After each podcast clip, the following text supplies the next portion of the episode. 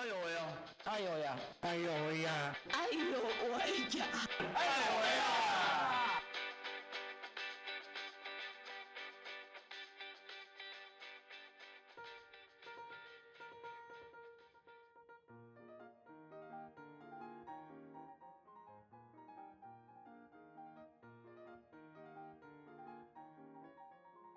是爱有为，邀请大家来聊聊障碍者的大小事。我是家峰。好，我们今天出外景，然后我们今天会是在咖啡厅录音，所以呢，大家会听到磨豆机的声音，会听到有人客人聊天的声音，那就大家把它当做是趁乐听吧。好，那呃，我们前阵子呢，其实哦，我们有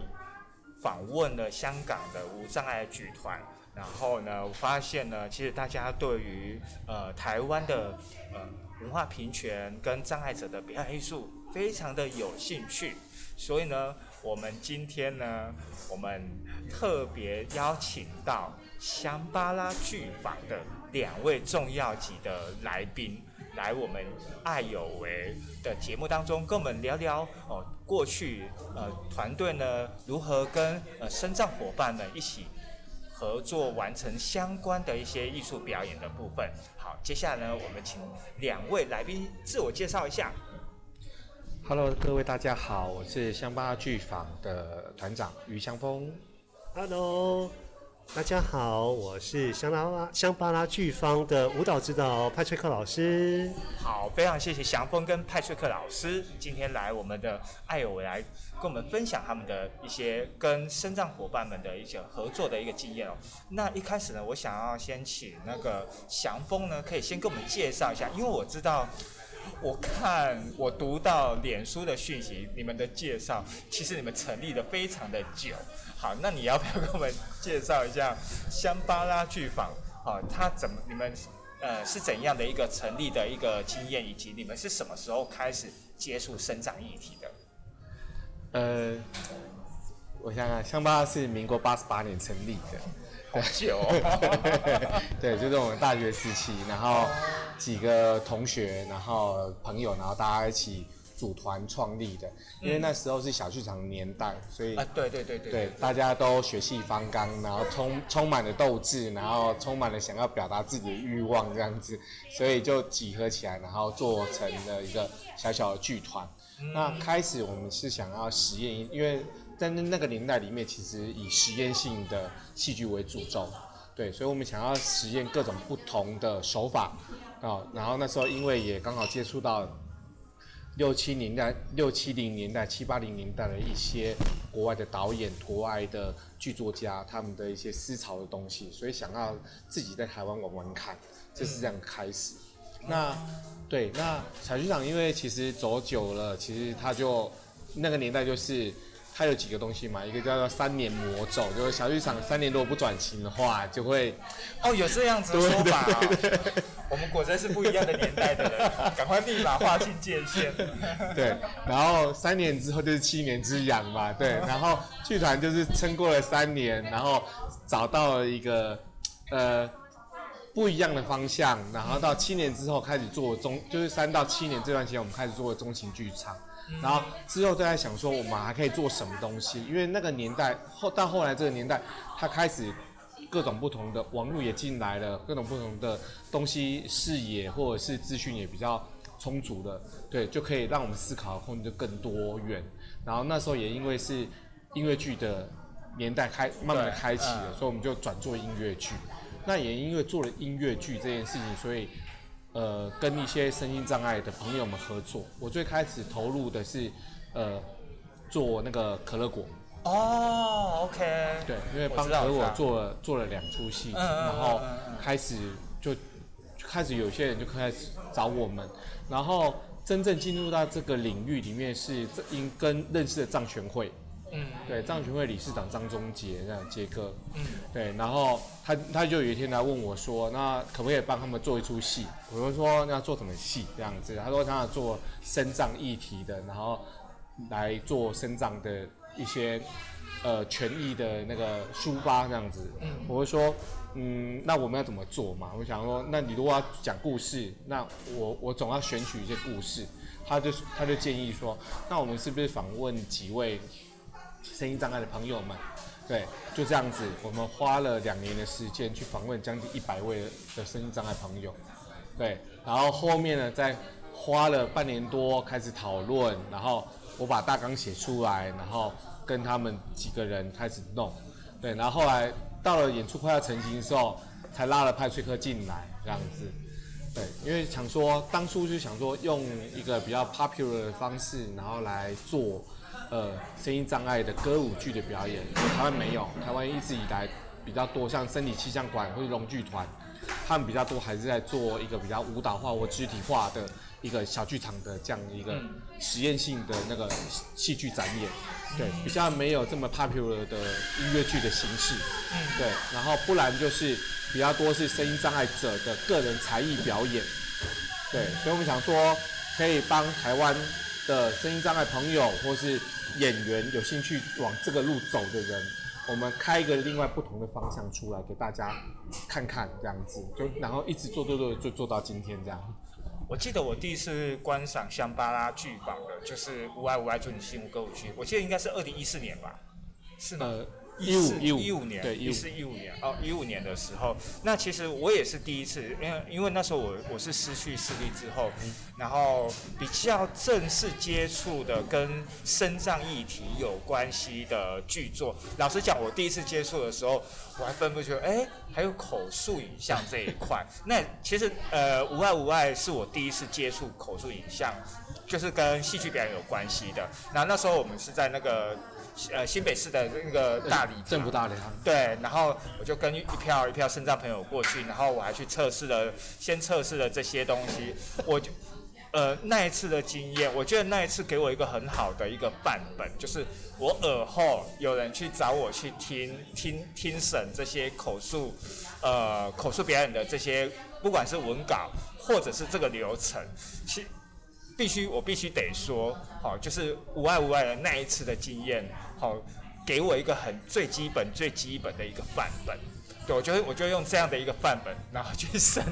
审其他人在做，其他人在做，没有没有，哎，我告诉你，其实很多人连这个标都做不到。对，然后我就哦，原来有这么多，呃，一个一个所谓的共融的演出，它其实不单单只是表演。好，然后你还有一些相关的辅助的，不管是软体的或硬体的。那刚才祥峰也有提到说，呃，其实，在做歌舞剧的这个部分，不止剧，还是需要舞蹈。那在这个舞蹈的这个部分的时候，呃，你也有讲到说，你有要就刚好跟 Patrick 老师做一个合作。那我也要想问问看，呃，Patrick 老师，你当时当时候。呃，响峰找你的的时候，你你是怎么怎么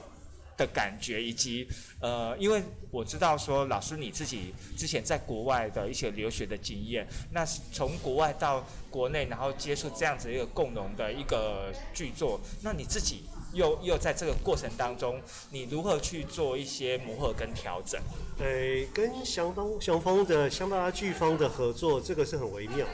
我们从一般的音乐歌舞剧开始着手，那到了二零一五年，就是呃祥峰做了很多前置，到我这边他剧本跟歌曲都已经有一些定案了，那我就直接进行的执行。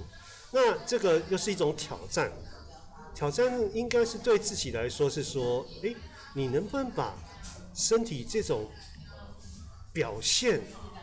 在让不同的族群也能够有同样的经验？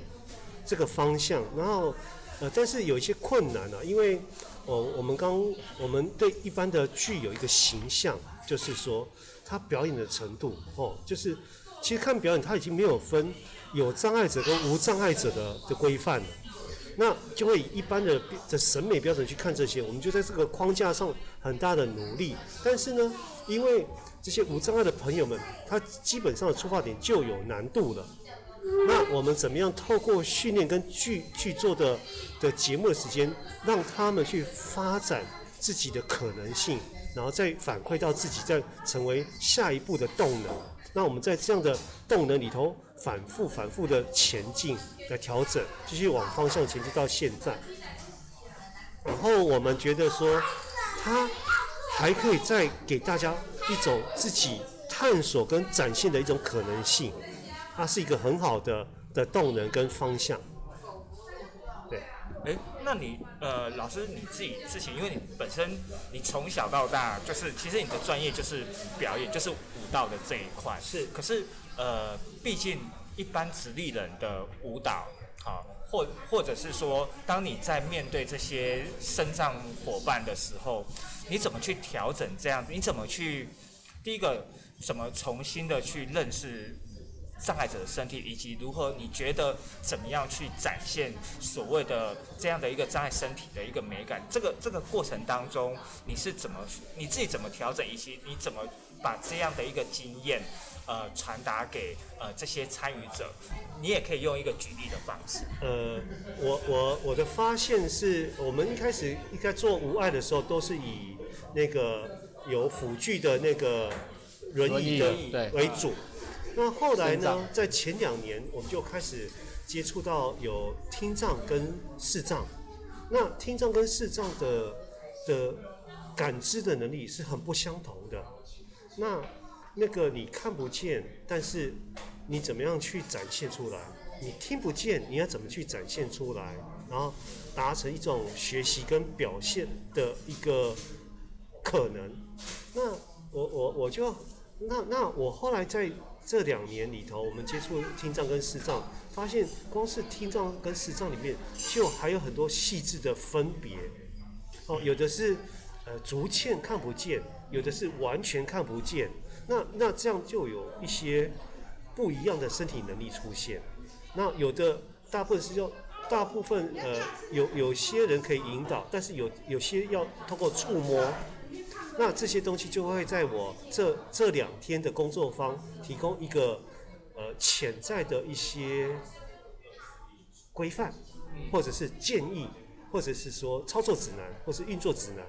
然后怎么样把我想要核心呃表演的一些核心跟基本的东西的的核心，跟要发展的核心跟创造的核心，然后糅合在一起，共融在一起。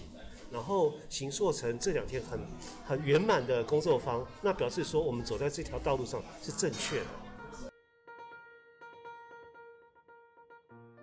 我们今天会邀请呃香巴拉来来节目当中跟我们聊聊，最主要就是这几年呃香巴拉剧坊推出很多一些共融的一个剧场的一个演出哦。那尤其呃这也是我们伙伴也要想要问的，那有一些是属于感觉是比较属于像艺术性质的一个表演，那有些是比较属于推广性质的的表演。那尤其比如说呃像之前在做的有关呃交通议题的这样的一个推广剧的一个演出，像像这样的一个过程当中，第一个也很想要来再问一下呃祥峰这边，像这样子的一些呃经验或者这些的素材。哦，是怎么样去收集的？那你又是怎么去做一个整合，跟最后的一个呃决定，说我我们要用什么样的的内容的一个方向？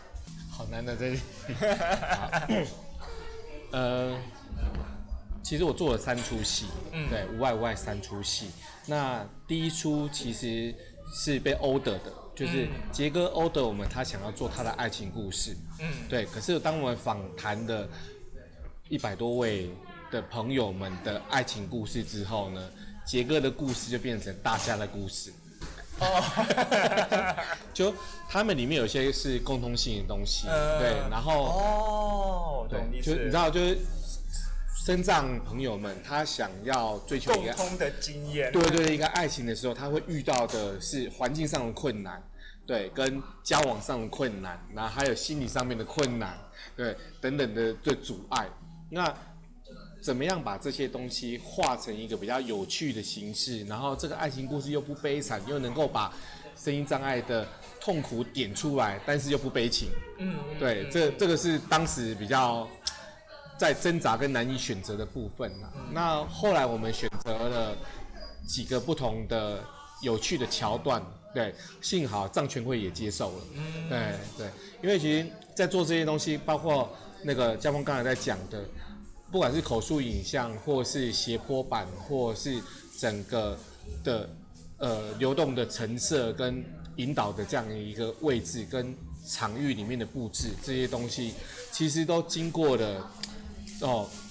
很谨慎、很小心，然后不断在质疑的过程，然后才完成的。因为一方面呢，我们不是神经障碍者，所以对我们来说，我们不懂，那是可以被接受的。对，但是对于藏权会来说，他们本本身就是生障者，所以他会受到的质疑跟责难这件事情，绝对会比我们强。嗯，所以他就变成是我们强力的监督者跟后盾。对，在这个过程，那第一出戏他想要讨论的是感情嘛？对，第二出戏呢就讨论是我们可以走出什么样的方向，也就是你讲的交通议题。那交通议题其实不是我们想做的，而是说，而是因为我们想要做一个关于旅行的故事。嗯，可是旅行就是跟交通很有关系、对对对，所以玉龙就找上我们了。哦，OK OK OK。对，那当然中间也是有一些有心人，大家穿针引线，然后来介绍，然后我们去做了一些陈述跟企划书，做了一些想法的东西给他们，他们觉得有趣。对，那那其实当初也是刚好啦，就是因为他有一台车想要，呃，就是有一个无障碍修理车嘛，他他他在他在做销售的过程，所以刚好就因势的结合在一起。嗯嗯对那整体上呢，这些演出呢，呃，都本着是这些声音障碍朋友们的某些局部的故事，对，然后或是很多的人生的一些不美满或是不开心的片段所集结而成的。对，当然像第二出我们在做旅行的故事的时候，其实我有一个我有一个想法，就是旅行的故事的名字是什么？呃，天使的微笑。哦，天使的微笑，就是在那个松烟演出的那对对对个地方。对嗯嗯嗯。天使微笑，其实我想要传达的是，呃，不管是身心障碍者或是普通人，都会遇到一个是追寻跟在溯源这件事情。对，就说人跟人之间，他不管就是我们，当我们说你是视障，你是听障，或者是你是直立人，或者时候，他其实这种都对我们来说都是一种标签。对，但是这每个人呢、其实会遇到，就是不管在生命上或者是在在生活上面，都不断在追求跟寻找自己想要得到某某种答案。对，其实这是一个，就想要做的是这个共通性的东西。嗯所以它不是交通议题，它也不是旅游，它也不是什么，而是一个我们在问我们自己，对，每个或每个人在问问自己，或甚至是有些我我我去访问的时候，有些声音帮障碍朋友就问我说，为什么会这样子？是我因为他比较年长，他会说，就是爸妈他就会跟他讲说，就因为你上辈子没做好事，嗯，对，对，所以所以你今这个辈子才会这样，你要来赎罪，你怎样子的？对，那对我们来讲，我们就是来找到某种呃问题的方向，不是答案，因为每个人答案不会是一样的，对，然后找到一个精神上或什么的力量，这样子，对，哎，刚才因为因为其实我们既然是谈论到共荣，那其实就必须要讲到，就是说像这样的一个表演，不可能百分之百全部都是由生长者担纲，哦，也有可能也会有一般直立人或听人或者是明眼人的的演员的参与。那像这样子的，因为比如说我们的伙伴就就一直一直要 cue 我问，就是说为什么轮椅朋友需要直立人来演出？这个是就是有时候我我觉得我自己是可以理解啦，对，就是这个这种演表演的选择，或者是说评估对于一个表演的一个演员的评估，那我也很想听听，就是像比如说你们在在在做这方面的，由一般的直立人。好，来扮演身障者的评估，好的的原因是什么？以及像这样子的的呃选选择的时候，跟藏盟那边的的讨论的结果，可能会有会有怎么样的不一样的声音吗？其实呃这方面我们都是都是尊重藏权会的，嗯。呃，在当初的时候，其实我们本来想是要找声音障碍者嗯。直接来演，对，可是它就会产生一个问题是，这些声音障碍者没有经过一个长期的训练，然后上了台，这件事情到底是好是坏？嗯，我我可以呈现它原本的样貌，嗯，对。可是呈现它原本样貌出来的究竟如何？它是美观的，就就戏剧上来讲，它需要的是个美，对。然后或者或是在形象上面，它需要的是个美的形象，对。那如果我把它，对不起，如如如果我把一个还没琢磨好的声音障碍者放在上面，对他来讲，他会受到的贬或是包，哪个会会比较重？嗯，对嗯嗯今天他如果是不要说不要说褒贬一半哦，他只要有一个人来责难他说你怎么演成这样的时候，那就会是我们的错。对，因为我们是导演，我们是设计，我们要负责这整个剧的成败得失。对，那我有必要把这样一个状况放在舞台上，然后把那个不好的东西放大吗？对，就这是个危机控管嘛。对，或者是我就我就摆上去，然后看到让大家真正的看到它完整的样子。对，这是我们一直到现在为止，我们一直在拉扯的一个一个过程。那最后会选择演员来扮演，它有一个它有一个最重要的因素是，希望透过某些比较有知名度的形象的人来代言这样一个角色的时候，那民众上面会把这个呃这种想法上面，或者是对于这这样一个人群的一个观看的一个方式，会比较不一样，嗯应该这样说。嗯，等于说可以激起更多的不同不同层面的一个关注，我对个人是这么觉得啦。那其实就像小梦导演所讲的，其实有时候有时候导演在选在挑选演员的时候，有时候不是不单单只是适不适合，就是说这个形象适不适合，而而某种程度他也必须要考量说这个这样的除了除了外形上的合不合宜之外，实质上他上台的表现，他也会影响到，因为因为如果你真的你只要一一失误，那可能连带的连带的不是只有你的表演本身，它可能会连带的是整体的。对。那这个整体的的部分的时候，等于是有可能就是大家为了为了一个失误，拼命的去呃算是挽救他，然后在挽救的过程当中，整个整个表演可能就会走中了，这也是有可能的。所以其实每每一个演出的时候，导演或者是整个团队制作。在选角以及在最后的呃确认上，都有团队跟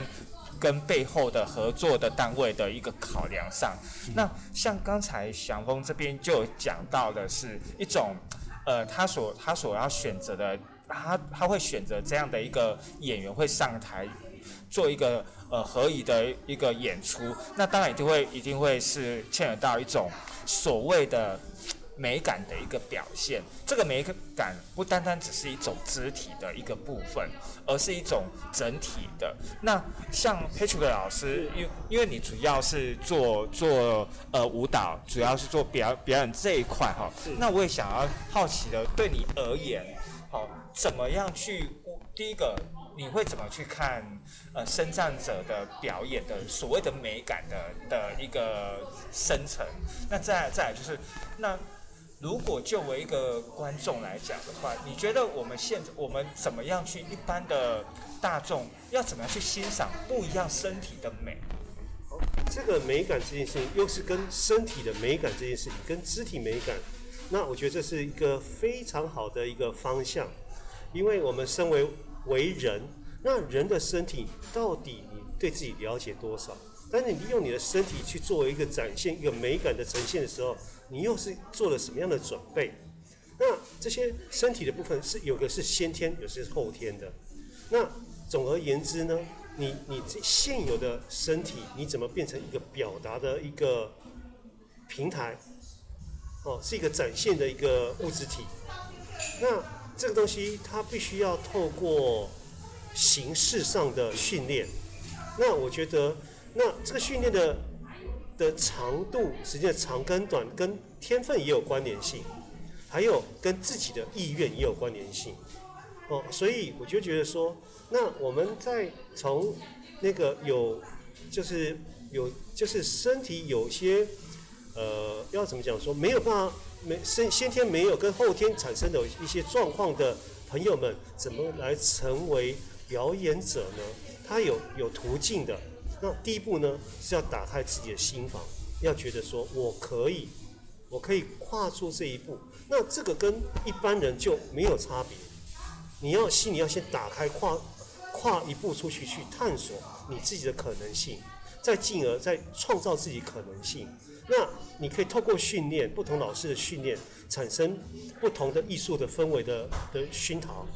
然后你在这里再整合自己的一个思想，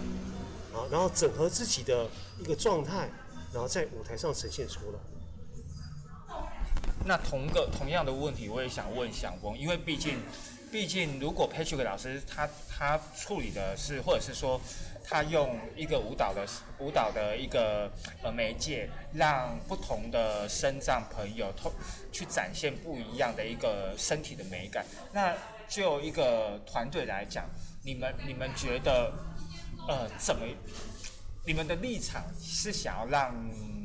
观众，或者是想要让呃，其他人看见的是什么？那因为它毕竟是，毕竟它透过了是一种呃剧场的一种包装出来，所产生出来的一种所谓的艺术美感的这个部分。那就你们而言，你们想要你们想要让你的你的作品想让观众看见的是什么？呃，我觉得像江凤你讲说现身这件事情，对不对？我对我来说，我我要我要做的是变身，对这个部分变身，变身，对，呃，一个是世世俗眼光的改变这件事情，一个是声音障碍者的能力呈现这件事情，然后再来是这个社会能不能把这些人打破这样中间的隔阂，然后让他能够融合在一起，这我所谓的变身。对，那所以我们的第一要务是什么？第一，我们第一要务是让来参与的声音障碍者都是一个美好的形象，这件事情要先顾好，然后再才是最最主要的意识形态的东西先改变，然后再才是我们的演出内容跟我们的演出形式，透过这样的包装让这些人变好。对，因为目前因为没有长期训练，你很难让这些演员们变成真的演员。对，那香巴现在想要做的是表演艺术平台这样一个工作，对，所以他必须要透过更多不同的演出机会，对，更多不不同的演出训练的过程，然后来培养一一一呃，至少先培养一组可以专门来做演出的人员出来，对，那这个后面才才有办法来谈说，嗯，我们如何让这些人呃更深造，嗯，对，或是。更美好，对，那当然，因为没因为时间性的关系，所以你必须要透过一些不同的辅助辅助的方式跟辅助的内容的东西来来做呈现吧。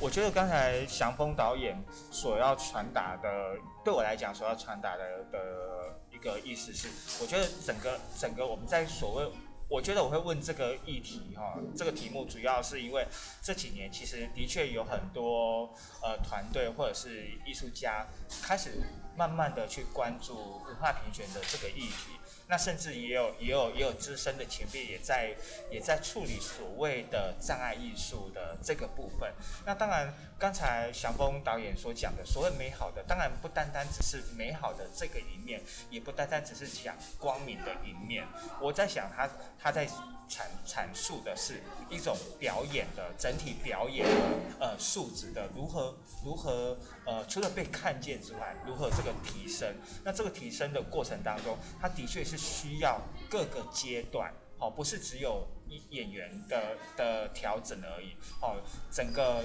呃社会的改变啊，或者是观众的参与度，好，甚至各个。呃，资源的呃进度，它其实都需要每一个阶段、每一个阶段好的改变跟投入，好才有办法持续的去运转。那呃，就香巴拉剧坊这几年来讲的话，其实你们从一五年开始，呃，推了无外无外，一直到到现在，照理讲你们也推了不少的。哦共同的剧作了。然后其实我的我们的伙伴就开始就想问说，诶，好像这些表演比较难在于说，呃，两厅院的售票系统看见，或者是说，其实好像有更多的一种更多的锁票的可能性或售票的可能性。我想要先来询问一下祥峰，就是你们每一次的剧的推出的时候，你们怎么样去规划你们的这样的一个友善服务，包含戏剧的呃票的推广啊，或者是说软议题的的合作？呃，声音障碍表演要卖票这件事情，呃，这几年实验的结果是失败的。对，就说，呃，在我们的不管是在我们的组织上面，或者是在我们的配套上面，然后还有在我们的演员上面，跟观众的呃看法上面，其实这中中间还有很大落差。对，那现在要做的是如何把这些落差给拉拉小、米平这个部分。那我我们也卖过票，对，我们也推出了很多的呃演出辅具，像口述影像、手语，然后现现场的的这些代位服务，对这些这些东西，对，呃，或是舞台陈设嘛，跟观众席的划分，对，这些呃该做的都做了，可是在这做的过程里面，其实你会发现说，越做下去，它其实有越多的没做完的这件事会被被呈现出来。像我讲说，在我们在新北市政府大礼堂的时候，我们因为人力有限啊，然后那个场景又是一个空空的空间，对，所以我们想要在四个电梯门这边做控管，然后做呃代位这件事情，它其实就有点困难的。对，一方面是人力上面，其实我们本来规划大概是十五个人力，可是好难哦，十五个人力不够，不够。对，就说像比方说视障朋友们，你是要从让他直接走到四楼带进去呢，还是你要在下面一楼就带进他呢？还是从临近的捷运站或是公车站就开始等他把他带进来？嗯，这件事这件事所需要的人力需求就不一样。对，那越往外扩散出去，你所需要的人力资源就更庞大。嗯，对，像捷运站就有一个人，那你带到一楼要另外一个人，对不对？然后一楼再上到那那哎、那是十二楼嘛，对。对。哎对，又要再一个人，然后在这个人之后要进去里面又需要一个人，为什么不能同一一个人从从比如说从捷运站就直接带到场地的？如果这个人带去的过程，另外一个人来呢，哦，对不对？我我们就会漏死了这个，或是在等待的过程当中，因为那个环境是不熟悉，对，不管对，尤其对视障朋友来说，不熟悉的环境容易发生危险。嗯，对，那我为何要来看一个表演然后发生危险？对，就这是违违背我们的本意。对，所以你变成说，你得要有驻点人员在某一个关卡上面，然后来来做引导跟接续的动作，它就变成它需要很多的。像新北市那那一场是，我我给我很大的启发，是因为有些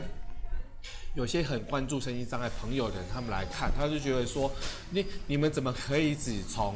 那个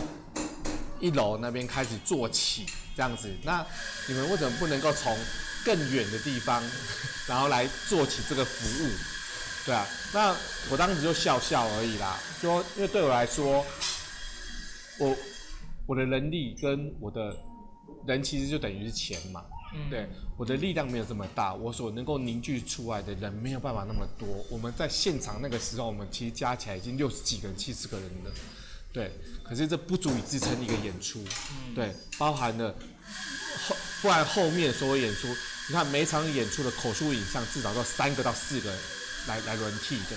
对。那口述影像的这些老师们，他不是来来演出来做一场就好了，而是他得要陪伴你在这个排练的过程来了七八次，来了很多次，对，像像这个问题，然后像斜坡板，我我我第一次的时候我还不知道斜坡板那么多形式那么多种类，对，所以我的第一场表演的时候呢，我就很轻松地想说，电动轮椅可以上去的嘛，大概三十度就可以上去的，那没问题。可是呢，他们他们像马少他们在做表演的时候，他们是那个运动型的轮椅，啊，我的天呐！上不去，后面等下有人推他。哦，对，就说这个像这个就是我我我们所不熟悉的领域，嗯我们想说我们就有斜坡板就好了嘛。可是你怎么会想到说那个 电动轮椅的不一样，电动轮椅的马力的问题。对，那这个是一般人说他我不知道，他只会他只会想说，哦，你没有做好，或者哎他们上去为什么还要人家推？对，但这种都无需解释，因为我们第一次发生出了错，或是就是我们学习嘛，我们在学习中错误，然后在学习中在改变、在成长这样子，就等等的。然后像观众席也是，哎、对，可是你讲了这么多，这个都是你们团队一手包办吗？对，因为老实讲，那个无爱两两个两个演出我都有我都有去观赏，一个是在那个大礼堂嘛，一个就是隔年那个障碍年会，嗯在青少年哦中 Y17 对对对对对对，其实两就是其实两个是完全不一样的状态的。好，就不管软硬体的设备也好，然后对，就是我我可以感觉到很明显的不同。然后其实我觉得这个呃，在祥峰在讲这一件事情的时候，同时就是这个，也就是为什么团队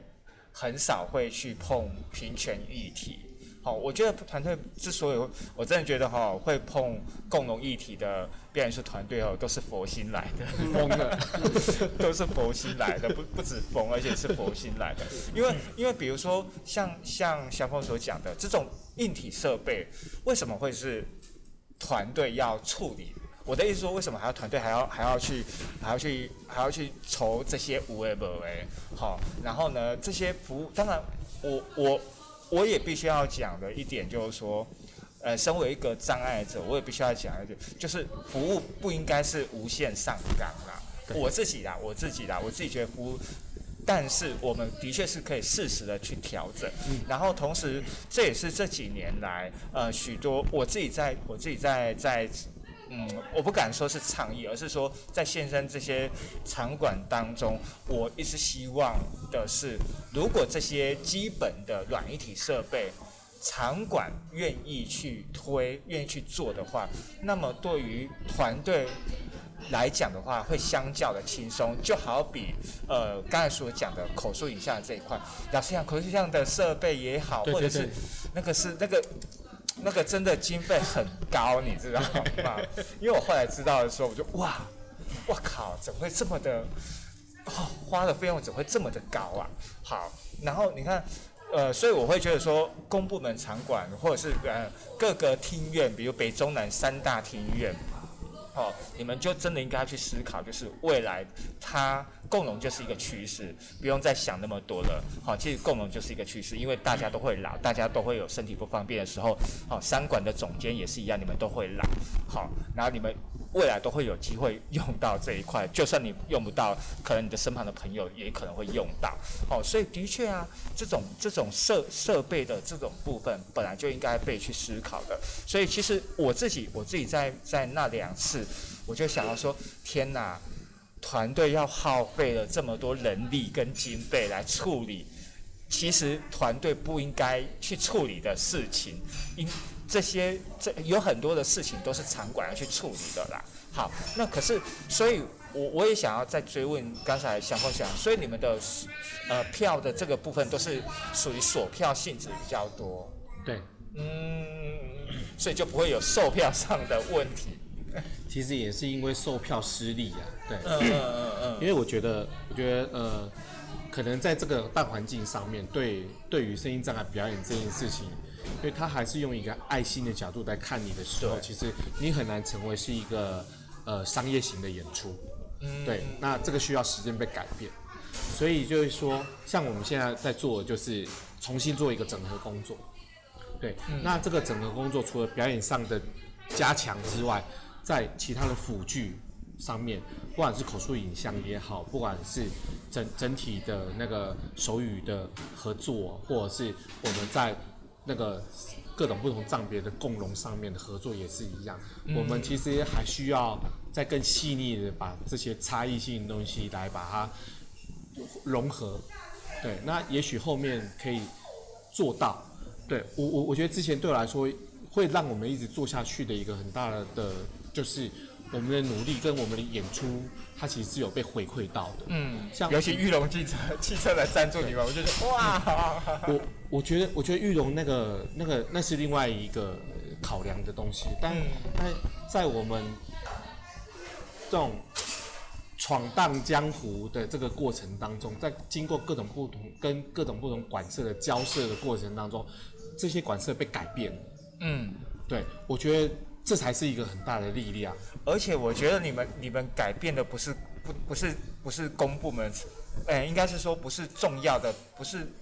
指标性的表演场所而已。我觉得香巴拉剧坊，它你们你们改变的是更多民间的更多的一些呃中小型的单位，他们怎么去去开放？比如说像我这次上来，好、我们来到了三重。好，然后以及过去这些这些大礼堂的经验啊，青少年呃中心的这些经验，它都不是我们会想象中呃会在里面做表演的空间。可是因为因为香巴拉的呃表演的制作的进入，它开始或多或少影响到在里面工作的人，然后这些其实这些这些地方都是生长者会最常去的地方。对，好，那当然就是要从这些地方去做一些改变。我觉得，我觉得这个是我我自己的一个观察啦。对，那像比如说佩楚的老师，你自己在跟祥峰、呃跟香巴拉这样子的合作这几年，你怎么看？因为毕竟每次的制作一定是对应的那个时期的一个相关的议题啊等等的。那你自己怎么去观观察到说这几年，不管是团队也好，或者是台湾对于障碍议题的一些观察？哦，那个我们先谈香巴拉好了。香巴拉从无障碍这一块做到共融，你知道那个难度有多高吗？每一个障别就有个特殊的属性，但大家融在一起的属性就是等于倍数乘以倍数。所以我们在这次共融的主题下，这个挑战是，哎。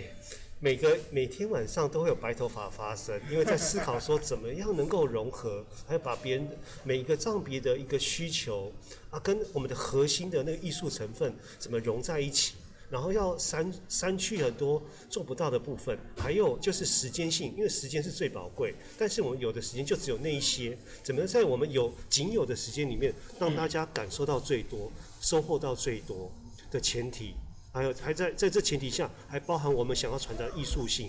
跟我们的主题性在里头，所以我们讨论又讨论，每次讨论我就头就痛，因为又是难度。你你要讲那个听障跟声障的排练场不同，哇，那个才才是崩溃。对，听障跟身障的需求完全不一样，但这是一种语言，但是需要不同语言的在同一个时间空空间出现的时候，你可能只要千手观音跑出来，能 能满足到大家。但我以千手观音的这个符号跟意念，怎么样融合是透过我的示范、我的声音、我的传达跟我的内在的一些核心价值。从我的我的我的这个物质身体发散出去，让他们截取到我想要带领他们前进到艺术领域的这个这个范围里头。你有没有讲到那个 打击共鸣的那个？打击共鸣哦。对啊，那听跟那个小林呃，我们上次在那个，对，我们在那个，呃，我们有一次在那个热火 综合的热火的一个据点，然后我们有进行打击这件事情。那有些时候打击打击打击，对我们，在做乱打秀，对，那那个东西又是一个发现，那就是说它会有一种时间差。你你以视觉截取兴趣的时候，那每个人的身体反应，那但是这个反应也带领我用到我这这一周的工作坊，所以我我微调了一些时间，然后我加入一个节奏练习，让大家有一定的身体的时间概念在里头。那这是我现在发现我在做共融的主题，有过去的经验，让我觉得我能够更完整的去表达，我想引领这些共融参与共融计划的成员里面去感受艺术表演艺术的美好。我我自己呀、哦，我自己在，因为毕竟我是中途的视障，中途的障碍者，嗯，当然我过去过去可能。我们的观众，我服务的团队就是他们的观众群都是一般的明眼人、直艺人，所以老实讲，我自己也没有也没有留意到这些，包含我之前在团队，我我几乎没有遇到什么肾脏朋友来观赏演出。那当我成为一个视障者的时候，我自己再回过头来再看这些表演，甚至呃有障碍者上台演出的时候，我其实我也在思考说。我要怎么去观赏他们的表演？好，那我觉得他都需要一点的时间改变，因为每个人的身体的样貌不同。那这个这种不同，呃，我们可能过去会被一种直立人或者是一般一般所谓的健全的表健健全人的一种目光来看待这个表演。那这种这种好像就是已经被。被制约了。那回到我自己成为一个障碍者的时候，我好像必须要去重新思考，什么样是属于呃身心障碍者的表演的的这样的一个美感，或者是这样的一种表演的一个方式。我们如何从不同的一种观赏的视角，重新去观赏好不同不一样的一种演出？那像呃。节目的后半段，最后这边我比较好奇，也要问问那个祥峰。虽然我也大概也知道了，但还是要请你讲，请你讲，想把这接下来的是有怎样的一个计划？其实现在在做的就是家庭练习部啦，对，就是呃，因为大环境上现在也不允许了，然后。呃，现在也在一个重组的阶段，跟一个新的融合的发展阶段，所以其实我们现在透过各种不同小型的演出，呃，小 project 这样一个片段的呈现东西，然后来凝聚这些障碍圈好的的意识，然后然后增加这个大家的表演能力，然后一方面呢也拓展我我们的视野，然后让更多人来看见我们。我觉得其实这是现在的目标。那接下来呢，就是想要招募更多的声音障碍或非声音障碍的朋友们一起来参与我们的共融计划。然后透过这个共融计划，我们可以来发展、展现更多不同的声音障碍表演的可能性。好，就是依循着我们的变身哲学。嗯，这一次我们来看看表演上面能够发展让更多，还有什么可以玩的？应该这样说。对，然后让这些声音障碍朋友们的心理跟身体都能够逐渐的进入到一个专业的表演领域。对，那也许未来我们可以在许可的时机或是一个良好的状态之下，我们可以回来开始我们的卖票行为。如果真的有那一天，那就表示离平权不远。嗯，真的。嗯，好哦。嗯，你看哦，像我们今天这样的三三方对话，有有。有剧场的，有舞蹈的，有有声障的，哦，那其实共融共融其实不是不是单单只是把障碍者的一种呃身体的表现、艺术的表现搬上台而已。其实共融包含的是不同呃种族、不同身体、不同身份的人哦，一起去完成，一起去享受这样的一个呃所谓的表演的艺术。那所以呢，呃，我们。更希望香巴拉在未来的呃，不管十年、二十年，有更多的身心障碍者的加入，那同时也有一般社会大众的加入，因为需要每一种不同人的的呃一种多元的身体的样貌去组成这样的一个共同剧场的生成，让这样子的呃演出在台湾可以让更多人去被看见，然后呢，让更多不管是场馆、地方场馆、公部门场馆，甚至社会大众重新去。好，去认识不一样的艺术的美感。好，那如果大家呢，对于哦香巴拉剧法有什么样的疑问呢？直接去到他们的粉砖留言。那别忘去按赞、订阅、追踪。好，那如果你觉得你的身旁呃有一些喜欢表演的好身障朋友，赶快推荐到香巴拉。好，好，OK。那我们今天爱有为就到这边喽，那我们下次见，拜拜。